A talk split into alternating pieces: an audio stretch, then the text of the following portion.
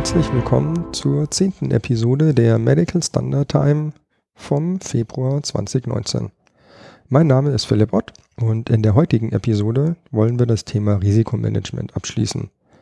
Da wollen wir ein bisschen erklären, was sind risikominimierende Maßnahmen, was passiert dann nach der Risikoanalyse, was ähm, passiert, wenn Produkte in den Markt kommen, wann endet das Risikomanagement und noch so ein bisschen, bisschen eine Zusammenfassung.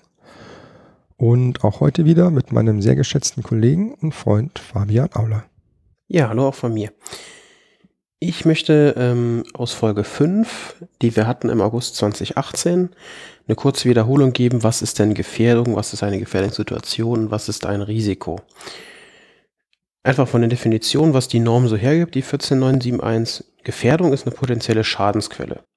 Wir gehen das jetzt einfach mal an einem Beispiel, das nicht medizinisch bezogen ist, durch, sondern einfach mal zum Beispiel eine heiße Herdplatte in der Küche. Das wäre eine ganz normale Gefährdung, eine potenzielle Schadensquelle. Gefährdungssituation ist, um das nochmal zu wiederholen, die Umstände, unter denen Menschen, Güter oder die Umwelt einer oder mehrerer Gefährdung ausgesetzt sind. Das wäre zum Beispiel, wenn man jetzt die Hand von einem Kind oder einem Erwachsenen auf der heißen Herdplatte sehen würde. Der Schaden ist dann die physische Verletzung oder die Schädigung der menschlichen Gesundheit oder Schädigung von Gütern oder der Umwelt. In dem Fall Verbrennungen. Und das Risiko ist die Kombination der Wahrscheinlichkeit des Auftretens eines Schadens und des Schweregrad dieses Schadens. Genau. Das so als kurze Einführung nochmal, was was ist. Genau, da wir jetzt eben heute ähm, so ein bisschen da noch ins Detail gehen wollen, bei den, bei den Wahrscheinlichkeiten. Wenn man die Norm sehr genau liest, stellt man fest, dass es zwei Wahrscheinlichkeiten gibt. Das eine ist die Wahrscheinlichkeit, dass überhaupt eine Gefährdungssituation eintritt. Also, dass der Anwender in dem Fall, um bei der Herdplatte zu bleiben, tatsächlich auf die Herdplatte drauf fasst. Mhm. Also auf die heiße Herdplatte. Es ist jetzt so, wenn ich mich angucke, nicht jedes Mal, wenn ich koche, fasse ich auf die heiße Herdplatte. Mhm. Nur mit einer gewissen Wahrscheinlichkeit. Die Wahrscheinlichkeit nennt man P1. Dann ist das zweite die Wahrscheinlichkeit, dass eine bestimmte Gefährdungssituation zu einem bestimmten Schaden führt. Also auch nicht jedes Mal, wenn ich die Hand auf die heiße Herdplatte lege, habe ich den gleichen Schaden. Mhm. Wenn ich Glück habe, dann habe ich nur eine leichte Verbrennung, dann habe ich ein paar Blasen auf den Fingern und kann das ähm, mit, mit irgendeinem Kühlakku dann, dann ganz gut in den Griff kriegen. Ja. Wenn ich Pech habe und mich so mit richtig Schwung auf die Herdplatte abstütze, weil ich in der anderen Hand irgendwas halte oder keine Ahnung, was, was, was weiß der nicht. Und so richtig für ein, zwei Sekunden auf der brühend heißen Herdplatte bin, wenn ich Pech habe, habe ich Verbrennungen ersten, zweiten Grades. Mhm. Und diese Wahrscheinlichkeit, dass aus einer Gefährdungssituation ein Schaden entsteht, nennt man P2. Und beide Wahrscheinlichkeiten zusammen sind dann die Gesamtauftretenswahrscheinlichkeit. Die werden eben entsprechend miteinander verrechnet und das ist dann die Wahrscheinlichkeit, die ähm, das Risiko definiert. Jetzt ist es halt auch so, dass zwischen einer Gefährdung, also der heißen Herdplatte, und der Gefährdungssituation ein oder mehrere Ereignisse liegen können. Dieser kausale Zusammenhang, also wenn ich die Hand auf die Herdplatte drauf habe, führt, führt quasi immer zu einem bestimmten Schaden. Das ist ein recht, ich sag mal, ein recht kausaler Zusammenhang. Mhm. Da kann ich sagen, wenn ich da drauf fasse, kann ich in bestimmte, bestimmte drei, vier äh, Schäden aufmachen. Das heißt, immer wenn jemand auf Herdplatten fasst, können diese und jene Schäden entstehen, jeweils mit einer bestimmten Wahrscheinlichkeit. Das ist halt ein, ja, wie ich es so schön gesagt habe, kausaler Zusammenhang. Der lässt sich einigermaßen wenig drehen. Das passiert halt. Aber wie es passiert ist, das ist halt. Richtig, genau. Das ist das, wo ich so ein bisschen hin will. Das ist diese Eventkette, wovon die ähm, Norm, glaube ich, spricht, oder? Richtig, ja. genau, genau. Das heißt, die Wahrscheinlichkeit P2, da kann man nicht viel dran rumdrehen. So ist halt dieses mhm. physikalische Funktionsprinzip. Aber die Wahrscheinlichkeit P1, dass eine Gefährdung zu einer Gefährdungssituation führt, da kann man relativ viel tun. Und das ist jetzt eben auch so ein bisschen was, wo sich dann heute die Folge drum, drum, drum drehen soll, um die ähm, Risikobeherrschung, um die risikominimierenden Maßnahmen. Genau, das ist mein Stichwort.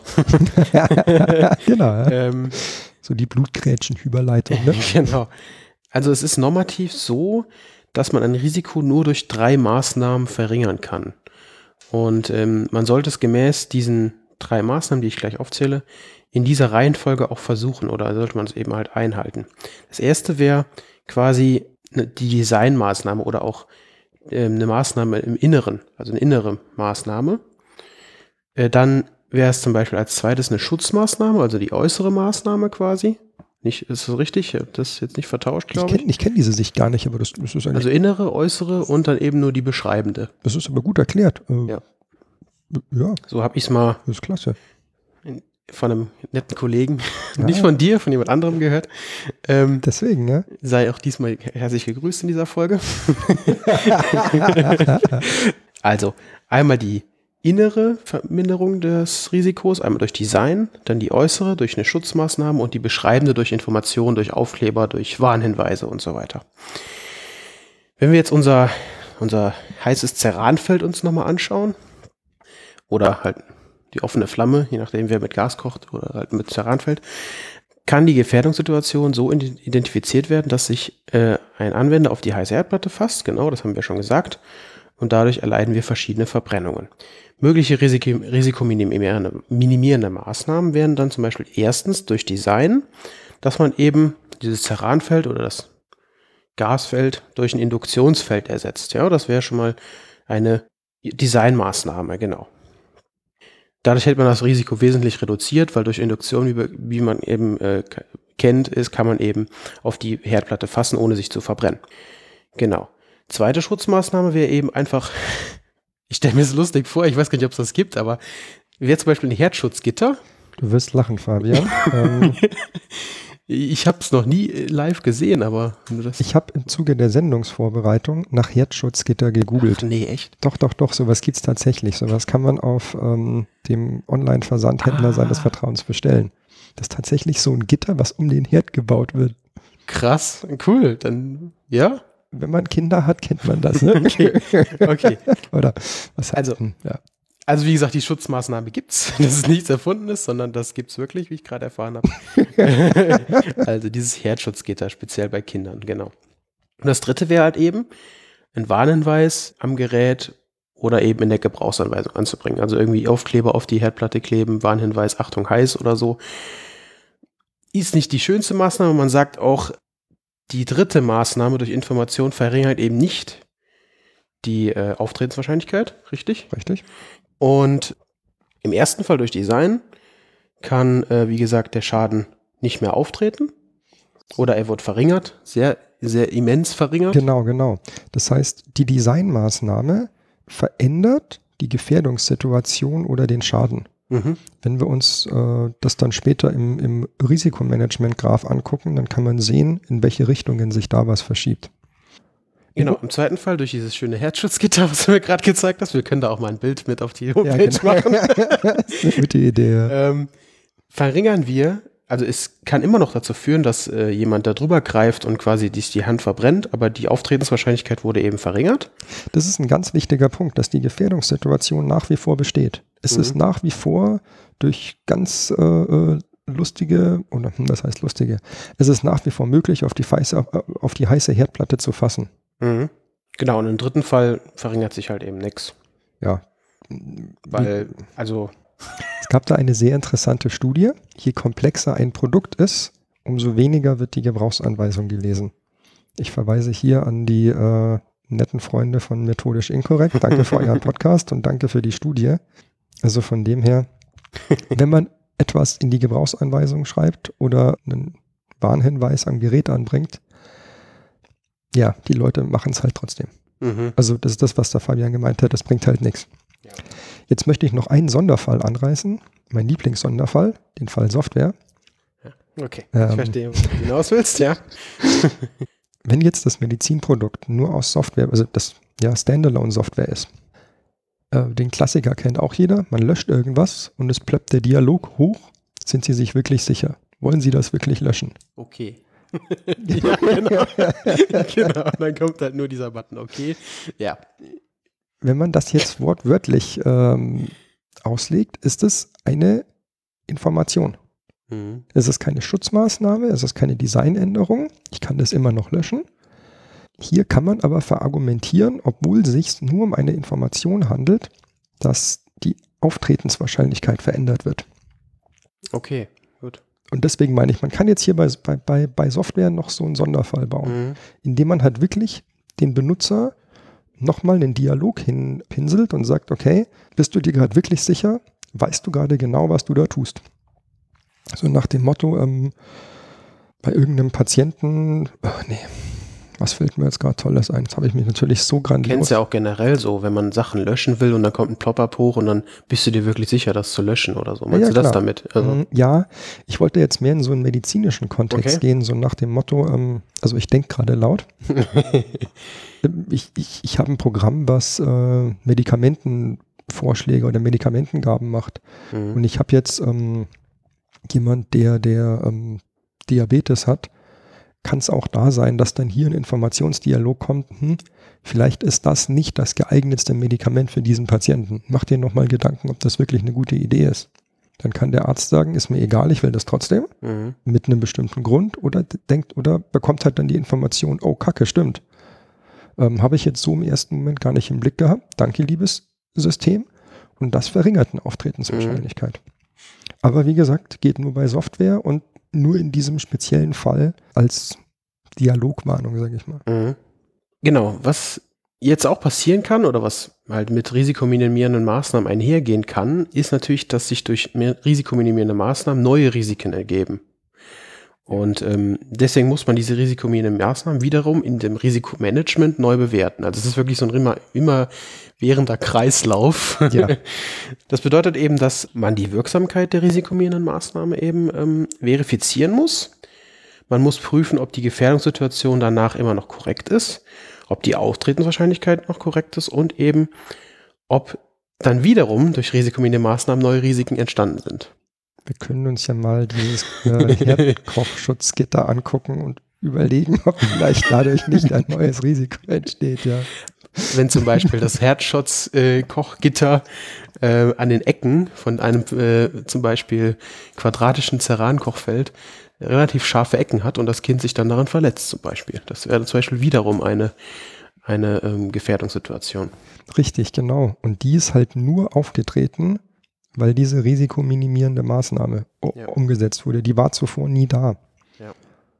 Oder halt noch schlimmer, das Kind waltelt da äh, richtig an diesem Schutzgitter rum und dann kommt einem alles, was auf dem Herd steht, äh, samt dem kochen heißen Topf entgegen. Ich weiß nicht, wie sie designt sind, aber wenn zum Beispiel, ich habe jetzt gerade ein Bild offen, wo so Löcher drin sind oder so, wo man auch mit den Fingern schön durchgreifen kann, dass vielleicht dadurch vielleicht wieder trotzdem, also dass die risikominimierende Maßnahme vielleicht gar nicht wirksam ist. Also man muss das wirklich verifizieren, ob sie wirksam ist Richtig. überhaupt. Genau. Richtig, ja, genau. Und das ist jetzt eben so ein Ding, das muss man ja auch entsprechend in der Risiko, Risikoanalyse dokumentieren und bewerten. Und so ist es jetzt, wenn man sich wieder diesen Risikomanagement-Graphen anschaut, hat man ein Risiko gefunden, also was aus Wahrscheinlichkeit und Schweregrad äh, definiert ist. Wir nehmen jetzt einfach mal an, das befindet sich im nicht akzeptablen Bereich. Mhm. Jetzt setze ich zwei Maßnahmen oder setze eine Maßnahme um. Und wie wir es gerade schon festgestellt haben, verschwindet dann dieses eine Risiko aus dem nicht akzeptablen Bereich, aber es entstehen zwei neue Risiken. Zum Beispiel, dass ähm, der ganze Rummel ähm, samt Herd runterfällt oder wie der Fabian gemeint hat, dass man sich dann mit den Fingern da festknöttelt oder Mhm. irgendwelchen scharfen Kanten verletzt Mhm. die dann wieder betrachtet werden müssen. Und auch hier ist dann die Betrachtung wieder, kann man jetzt hier eine Designänderung machen, äh, Schutzmaßnahmen implementieren oder eine Information anbringen. Also im schlimmsten Fall äh, klebt dann ein Warnhinweis auf dem Schutzgitter, kann scharfe Kanten enthalten. Also die Frage ist jetzt eigentlich, wann hören wir, also dafür greife ich jetzt eigentlich vor auf unsere, ähm, die Frage ist mir nämlich gerade aufgekommen, da greifen wir jetzt auch ein bisschen vor auf unsere Timeline, Mhm. aber wann hört denn Risikomanagement auf eigentlich?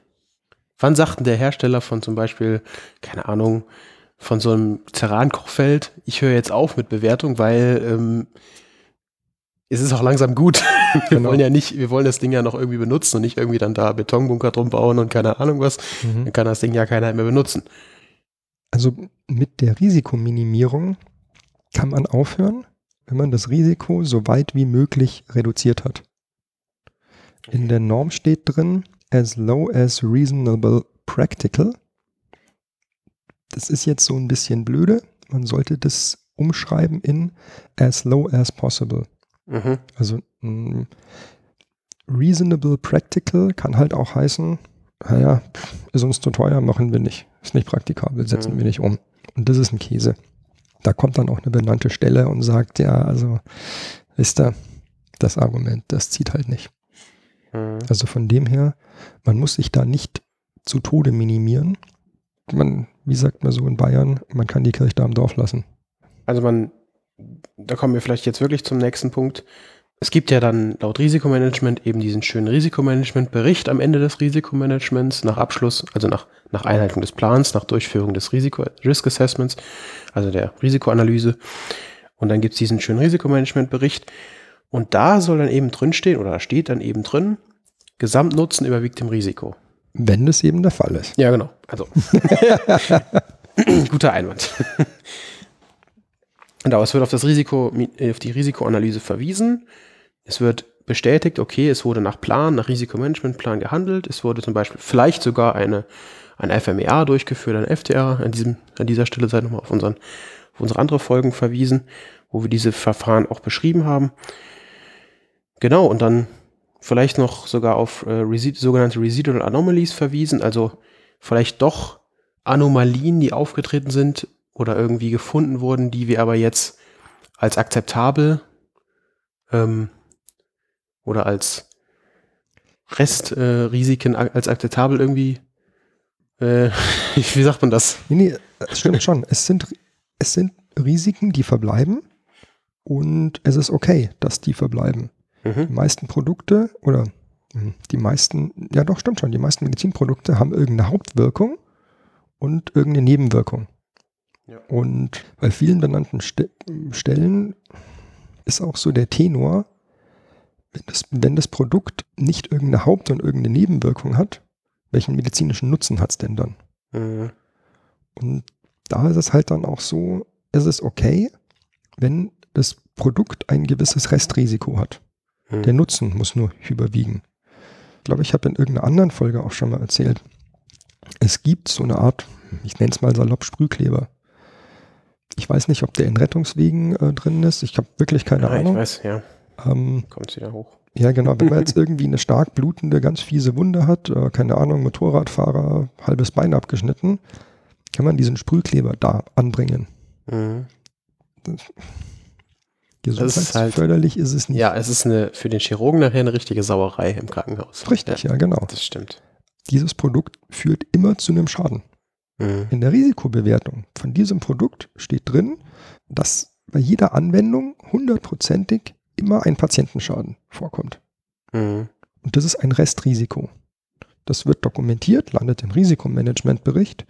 Und bei dem Produkt, ich habe den Risikomanagement von dem nicht gelesen, aber ich stelle mir das so vor, dass dann da drin steht, ja, der Nutzen ist, der Mensch überlebt. Ja. Und das ähm, ist halt höher als das Restrisiko, das, ähm, ja siehst du, ich weiß gar nicht, was für einen genauen Mensch Schaden das verblutet macht. oder so. ja, Ja, genau. Aber ich weiß gar nicht genau, was dann dieses Produkt genau für einen Schaden macht, aber ähm, ich bin mir nicht mal sicher, ob es nicht, nicht auch irgendwie so eine Art Vergiftung ist. Ich, ich, weiß es nicht, keine Ahnung. Weiß ich jetzt auch nicht, aber ähm, es ist auf jeden Fall ein, äh, eine sehr, sehr schöne Sauerei, glaube ich. Das Mhm. ist, äh, Aber genau die Sachen müssen halt dokumentiert werden. Wenn da drin steht, oder auch bei einem Defibrillator, er hat ein Funktionsprinzip, der gibt Strom in den Körper. Mit jeder Anwendung gibt es aber auch irgendeine Nebenwirkung. mh. Und das ist okay. Gut, es ist halt klinisch erwiesen, dass Defibrillatoren eben bei Herzstillständen oder so eben nicht äh, schädlich wirken, sondern eben positiv auf Ja. den Patienten einwirken. Ja. Und deswegen, genau, sagt man eben, äh, äh, Gesamtnutzen überwiegt dem Risiko und deswegen, genau. Bei einem Gibt's Defi die. tut man sich sehr leicht, das zu verargumentieren. Deswegen habe ich das jetzt mal als Beispiel genommen. Ja. Es gibt Produkte, da ist es ein bisschen komplizierter, aber das sind so, so die eingänglichsten Beispiele. Ja. Ja, wie Fabian schon gemeint hat, kann man dann so die Frage stellen, naja, wann hört denn eigentlich dann das gesamte Risikomanagement auf? Ja das ist eine rhetorische Frage. Ne? genau, ja. Also mit der Risikominimierung haben wir ja gesagt, okay, soweit es halt Sinn macht. Und beim Risikomanagement an sich kann man sagen, eigentlich nie. Also nie heißt, wenn sämtliche Produkte aus dem Verkehr gezogen sind und entsprechend Produktlebenszyklus nicht mehr in Verwendung sind, hört das Risikomanagement für dieses Produkt auf. Genau, abgekündigt wurden oder so, genau. Ja. Aber erst ab dem Tag. Also das heißt auch nicht, wenn jetzt ein Hersteller herkommt und sagt, gut, das war jetzt das letzte Produkt, was wir verkauft haben, das Risikomanagement mhm. läuft weiter, bis die Produkte aus dem Verkehr sind. Ja. Kompletter Lebenszyklus. Ich glaube, das ist vielen vielleicht gar nicht so bewusst. In der das, Norm, ja, ja, genau, in der Norm. Das liest sich so lapidar dahin, ja, Produktlebenszyklus, ja, es ist so bis Entwicklung und danach schicken wir es raus, dann ist es entwickelt worden und ja, vielleicht ein bisschen Postmarket und dann ist gut, aber die Produkte leben ja 10 Jahre, 15 Jahre immer weiter, zum Teil, genau. Also auch normativ steht da drin, dass der Risikomanagementbericht äh, zu aktualisieren ist dass die Risikoanalyse zu aktualisieren ist. Das bedeutet halt aus internen Audits, aus Kappas, aus Beschwerden, Kundenrückmeldungen, Marktbeobachtungen oder geänderte Regularien, das sind so alles Quellen, die wieder in den Risikomanagementprozess gefüttert werden müssen und fortlaufend aktualisiert. Also der Gedanke dahinter ist, ich mache jetzt mal das Fass Marktbeobachtung auf. Wir haben bei uns in Deutschland das BfArM, Bundesinstitut für ähm, Medizinprodukte, äh, für Arzneimittel und Medizinprodukte. Danke, genau. Das A habe ich jetzt vergessen. Richtig. Die sammeln sämtliche Meldungen von Herstellern, stellen die bei sich auf die Homepage und jeder kann das nachgucken. Jetzt sollte man als vorbildlicher Hersteller alle Meldungen vom B-Farm einsammeln und gucken, ob das auf die eigenen Produkte anwendbar ist in einer idealen Welt kann man dann so einen Trend sehen, oh Kacke, die Produkte, die wir verkaufen, keine Ahnung, was verkaufen wir? Pflaster. Da stelle ich gerade fest, dass alle anderen, bei allen anderen Herstellern, es mit den Pflastern unglaubliche Probleme gibt. Materialumstellung oder irgendwas, ja, genau. zum Beispiel. Ja. Dann muss ich meine Risikoakte dahingehend prüfen, ob da auch für mich jetzt neue Gefährdungen oder Gefährdungssituationen entstehen. Mhm. Keine Ahnung, jetzt sind die Menschen auf einmal gegen irgendeinen Kleber allergisch geworden. Mhm. Das war zuvor nie ein Problem. Wir haben nicht mal am Produkt was verändert. Und trotzdem entsteht jetzt eine neue Gefährdungssituation. Mhm. Also ab in die Risikoanalyse damit. Und dazu dient dieser ähm, fortlaufende Prozess, dies, was du schon so schön gesagt hast, die ähm, Post-Market-Phase, die Post-Surveillance-Phase. Genauso kann es dann auch sein, dass ähm, bisher eingeschätzte Risiken plötzlich im nicht mehr akzeptablen Bereich liegen. Einfach weil sich da Sachlagen verändert haben. Und das müssen die Hersteller fortlaufend prüfen. Auch bestehendes Risikomanagement, wenn sich jetzt nichts aus, ähm, aus der Marktüberwachung zum Beispiel ergibt, könnte ja auch nochmal iterativ angepasst werden, wenn der Hersteller denkt, oh, die, diese eine Einschätzung war vielleicht doch zu hoch eingesehen, wir gehen jetzt vielleicht ein bisschen runter mit dem Risiko oder ähm, das war jetzt doch, oh, das, wie du sagtest bei, dem, bei der Materialumstellung vom Pflaster, oh, das müssen wir jetzt doch betrachten, wir gehen jetzt mit dem Risiko nach oben. Also es kann in beide Richtungen gehen. Ne? Völlig richtig, genau, ja. Und das ist eben das, was ähm, ja, betrachtet werden muss, diese nachgelagerte Phase heißt in der Norm. Mhm. Und das soll eben so ein bisschen, ja, nee, Risikomanagement hört nicht auf. Ist so im Endeffekt das, das Fazit. Dann möchte ich noch so ein paar Anmerkungen bringen. Es gibt Normen, die verlangen explizit ein Risikomanagement und die verlangen explizit ein Risikomanagement nach ISO 14971. Da gehört zum Beispiel die IEC 62304 mit rein. Das ist eine Norm über Software-Lebenszyklus für den Medizinbereich. Da ist es so, dass die ein Risikomanagement nach 14971 haben will. Mhm. Ich kann jetzt hier mit dem erhobenen Finger sagen, im Moment steht das noch so drin. Die Normengremien debattieren, ob das vielleicht aufgeweicht werden soll. Okay. Die ganze 62304, die ganze Norm befindet sich gerade in so einem Wandlungsprozess. die soll im Anwendungsbereich erweitert werden. Im Moment ist es ja medizinische Software Mhm. und da soll quasi der, der Kontext erweitert werden auf Medical Health Software, Mhm. wie es in der 82304 dokumentiert ist. Und das würde halt dann auch Fitnessprogramme und ähm, viel mehr Sachen umfassen. Okay. Dann, Äh, sorry, dass ich unterbreche. ja, Ähm, ich habe nur gehört, dass jetzt 2019 die neue 14971 rauskommen soll. Ist das da schon, also ist da, ist da schon über, äh, in, in der Überarbeitung der 14971 auch schon in der Hinsicht was eingedacht oder ist das nur jetzt bezogen auf die 62304? das war jetzt nur bezogen auf die 62304. Mhm. Also, welche Dokumente sind zu erstellen? Risikomanagementplan, Risikoanalyse, die sich eben aus den Methodiken einer FMEA, einer FTA oder ähm, wie auch immer da bedienen kann und der Risikomanagementbericht. Die Konformität wird durch die Inspektion der Akte geprüft und ähm, der Risikomanagementgraph muss so ein bisschen beschrieben und erklärt werden Mhm. was benannte Stellen ganz, ganz gerne machen. Das wird dann in Zukunft mit der Eudamed-Datenbank aus der MDR ist ganz, ganz interessant. Die bewegen sich anhand der Risikoakzeptanzschwelle durch. Also da, wo der Wechsel zwischen nicht akzeptablen Bereich ist, zu dem Bereich, der weiter minimiert werden Mhm. sollte. Das ist nämlich die Grenze, wo man sagt, "Ha, ja gut, okay, den Bereich oben akzeptiert ihr nicht, aber das erste Kästchen da drunter, da schreibt ihr dann hin, dass mit einer bestimmten Wahrscheinlichkeit ein bestimmter Schaden, ich sage jetzt mal salopp, zumutbar ist. Mhm.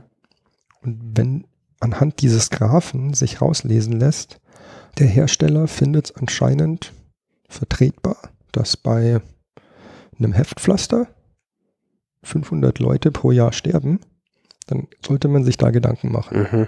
Und wenn das dann so in der Eudamed-Datenbank drin steht, ja, vielleicht stürzt sich die Bildzeitung dann mal drauf. Das, Thema Transparenz und so. ja, richtig, genau, ja. Mhm. Also, ja, ja, Ich weiß nicht, ob ich jetzt dir ein Thema vorgreife mal wieder. Ich bin wieder so frech. noch. Ähm, die 14971 beschreibt sehr gut, was ist ein Risiko, was ist eine Gefährdung, was ähm, sind Gefährdungssituationen, aber nicht so wirklich oder ich glaube fast gar nicht, was denn so, also was der Gesamtnutzen oder wie der Nutzen zu definieren ist. Nein. Okay, dann bin ich da richtig. Richtig, genau. In der Norm steht nirgendwo, wie Nutzen quantifiziert werden kann. Mhm. Die Norm sagt nur, also ja, ja, macht Gefährdung, Gefährdungssituation, Risiko, bla bla bla, Auftretenswahrscheinlichkeit, wägt das gegen den Gesamtnutzen ab, aber sagt halt nirgends, wie man jetzt mit dem Nutzen umgehen soll. Mhm. Okay. Auch so ein bisschen vielleicht noch ein, ein Verbesserungsbedarf, der vielleicht für die neue Version dann irgendwann angegangen werden kann. Ich weiß nicht, ob es kommt, aber Mhm. Ja, da kommt, also vielleicht. es gibt Vorschläge, Okay. Die werden gerade debattiert. die werden, genau, die werden gerade diskutiert. Also ich kann ja mal so sagen, eine klinische Bewertung oder klinische Studie ist da vielleicht ein ganz guter Anhalts, Anhaltspunkt. Mhm. Dann macht man sich ja genau um solche Sachen Gedanken. Ja, jetzt äh, habe ich hier ein super Bild vor Rund. mir. Rundumschlag, ne? Ähm, da müssen wir direkt uns, glaube ich, bei Greenlight Guru bedanken Ja. oder zumindest mal sagen, thank you very much, weil das ist wirklich eine Übersicht, die stellen wir auch bei uns auf die Homepage in unserem Blog. Das ist wirklich so in zehn Schritten beschrieben, wie der Risikomanagementprozess funktioniert. Das finde ich echt eine richtig coole Übersicht geworden. Genau, ich fange einfach mal mit den ersten fünf Punkten an. Das sind jetzt zehn Stück. Wir teilen das einfach auf. Ja gut, ähm, man kann ja ganz generell für einen Einstieg sagen, der Zweck dieser Risikomanagement-Norm ist, Medizinprodukteherstellern zu helfen, ein Risikomanagement zu etablieren, der dazu dient, Gefährdungen zu identifizieren, Risiken zu bewerten, risikominimierende Maßnahmen zu entwickeln, umzusetzen, zu überwachen und ähm, die Wirksamkeit zu prüfen und den Prozess fortlaufend am Leben zu erhalten. letztendlich mit einem Satz ähm, ein sicheres Produkt auf den Markt zu bringen. Genau. Genau. Die erste Step wäre eben quasi ähm, so einen gewissen Rahmen des Risikomanagements festlegen. Eben, man muss in, im QM-System eines Medizinprodukteherstellers einen gewissen Risikomanagementprozess haben.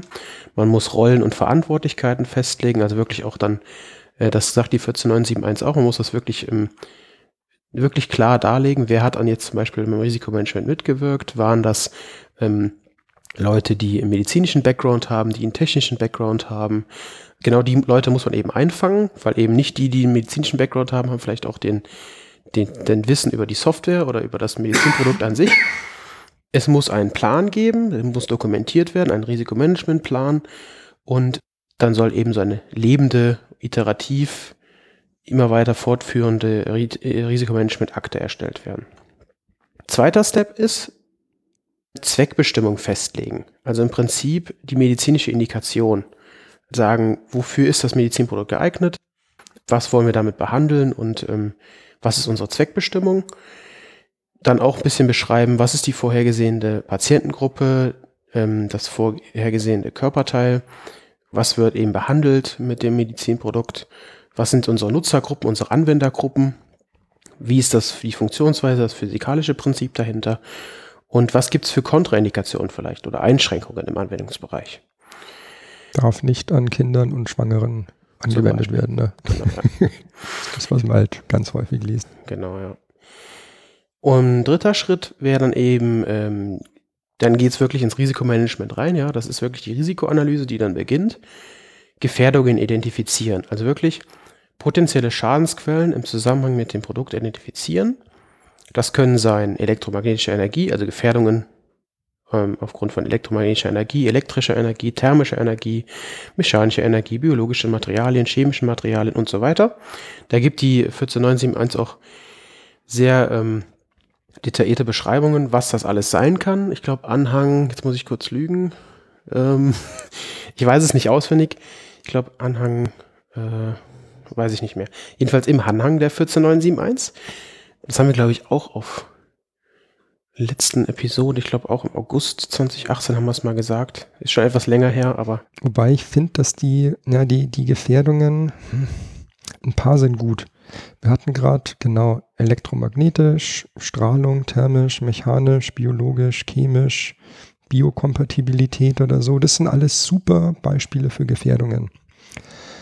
Es steht jetzt auch drin, dass ähm, Gefährdung durch Informationen, Gefährdungen durch den Betrieb, also das ist im Anhang, das ist ähm, Anhang E, Tabelle E1, da sind Beispiele. Letztendlich ist die Gefährdung das letzte Element einer Ursachenkette vor der Gefährdungssituation. Damit wären wir schon beim nächsten Step. Das ist ja das, was wir ähm, in der Folge mit den Risikomanagementverfahren mhm. relativ detailliert beschrieben haben. Da haben wir, glaube ich, auch vehement drauf rumgepocht, um eben diese Unterscheidung zwischen Gefährdung und Gefährdungssituation zu haben. Mhm.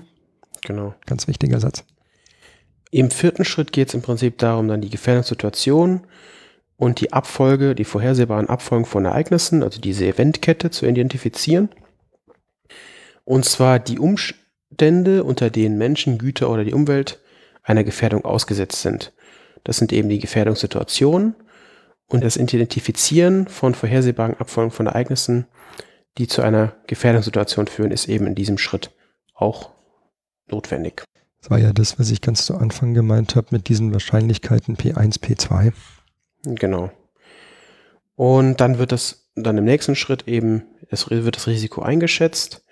Wie ist, was ist das Risiko nochmal? Das ist die Kombination aus Schweregrad eines Schadens und dessen Auftretenswahrscheinlichkeit, genau.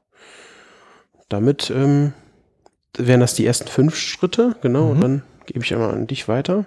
Der nächste Schritt ist dann die Risikobewertung. Also sind die identifizierten Risiken außerhalb des nicht akzeptablen Bereichs, also auf Deutsch, sind risikominimierende Maßnahmen notwendig, weil wir im nicht akzeptablen Bereich gelandet sind. Das leitet dann auch sofort die nächste Phase ein, die Risikobeherrschung. Also mittels risikominimierenden Maßnahmen die Risiken aus dem nicht vertretbaren Bereich bewegen. Wie auch besprochen, kann durch ähm, Umsetzung von diesen risikominimierenden Maßnahmen neu äh, den Satz habe ich jetzt, glaube ich. Neue Risiken also, entstehen. Ja, genau. Ja, genau. Naja. es können also durch risikominimierende Maßnahmen neue Risiken entstehen. Genau.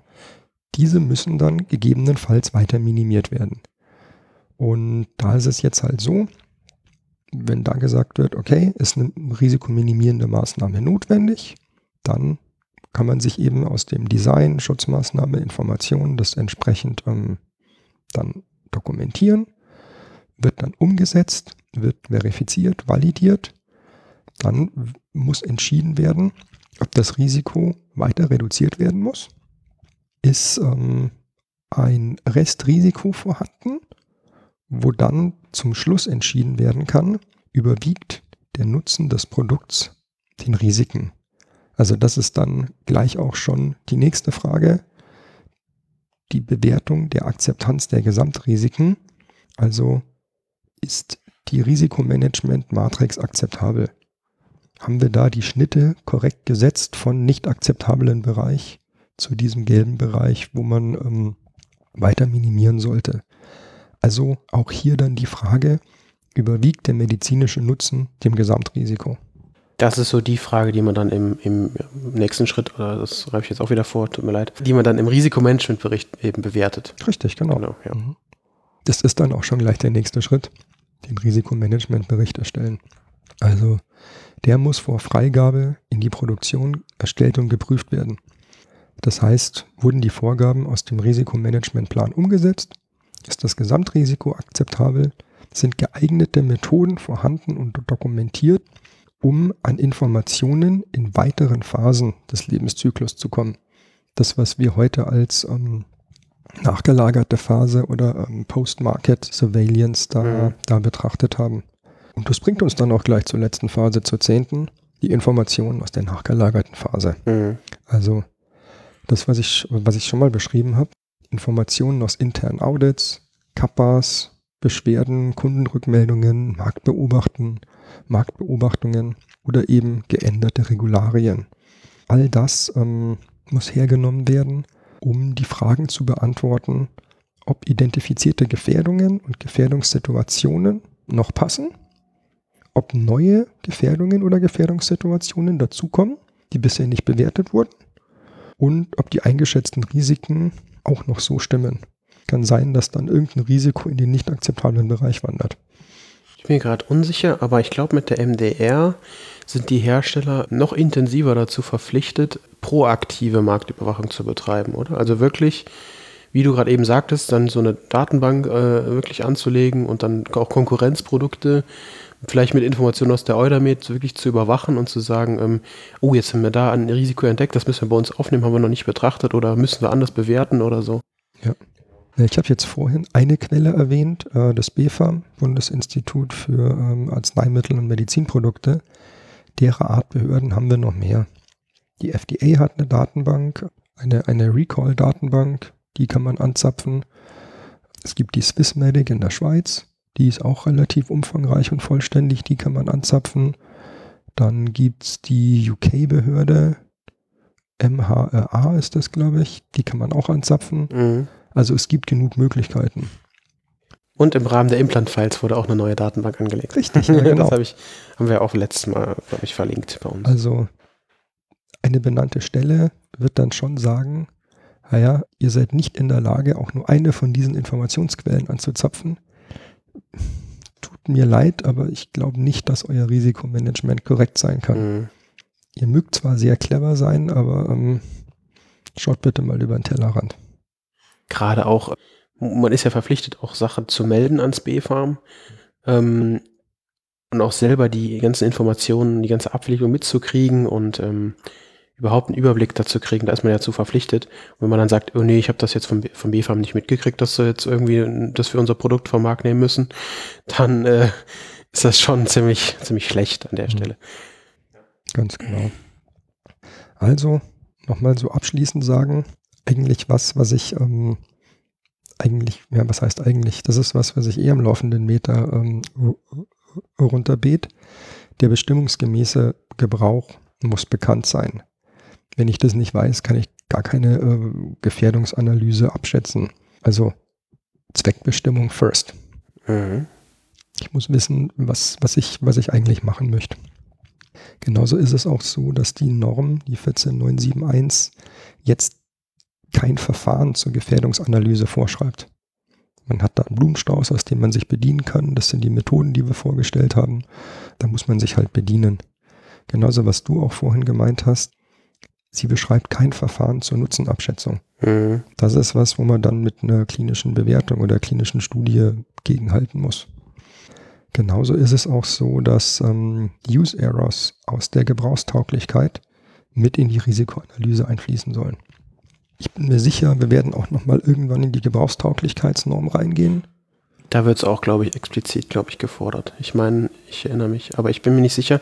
Aber wenn man auch in die, in die 62366-1 2015 reinschaut, da steht es, glaube ich, explizit drin, dass man Risikomanagement betreiben soll. Oder diesen Loop halt auch ähm, Gebrauchstauglichkeit, Risikomanagement auf jeden Fall machen muss. Ja.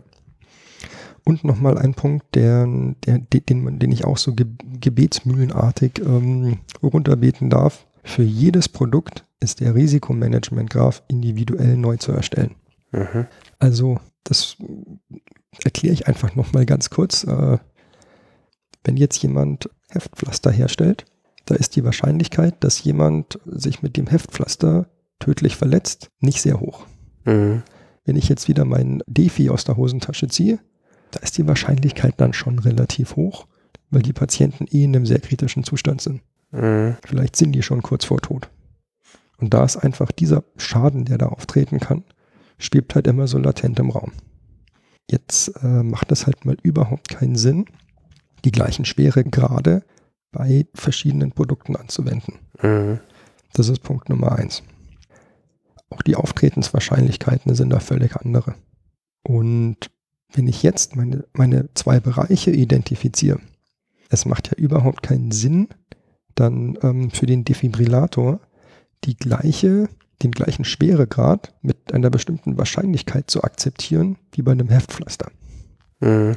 Bei dem Defi kann ich sagen, naja, mei, weißt, wenn bei jeder x-ten Defibrillation der Patient halt dann tot ist, dann ist der Patient halt tot.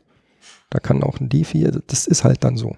Mhm. Und wenn man dann sagt, ja, also, weißt du, bei jeder 50. Anwendung von einem Pflaster, dann sterben die Leute halt, mein Gott, dann ist das halt so. Das Ja. ist schwierig, das Ja. lässt sich nicht gut verargumentieren. Deswegen, ich habe jetzt bewusst so ein Beispiel gewählt, Mhm. aber deswegen Risikomanagement-Graph individuell für jedes Produkt. So. Ich glaube, das ist ein gutes Schlusswort. Ja. Das, das lassen wir jetzt heute. Okay. Na dann, wenn euch gefallen hat, was wir erzählt haben, oder wenn ihr Fragen und Anmerkungen habt, schreibt uns gerne einen Kommentar auf die Homepage. Könnt uns auch bei äh, iTunes Kommentare oder Sternchen hinterlassen. Wenn nicht, dann nicht. Und damit vielen Dank fürs Zuhören. Bleibt uns treu, empfehlt uns weiter. Bis zum nächsten Mal bei der Medical Standard Time.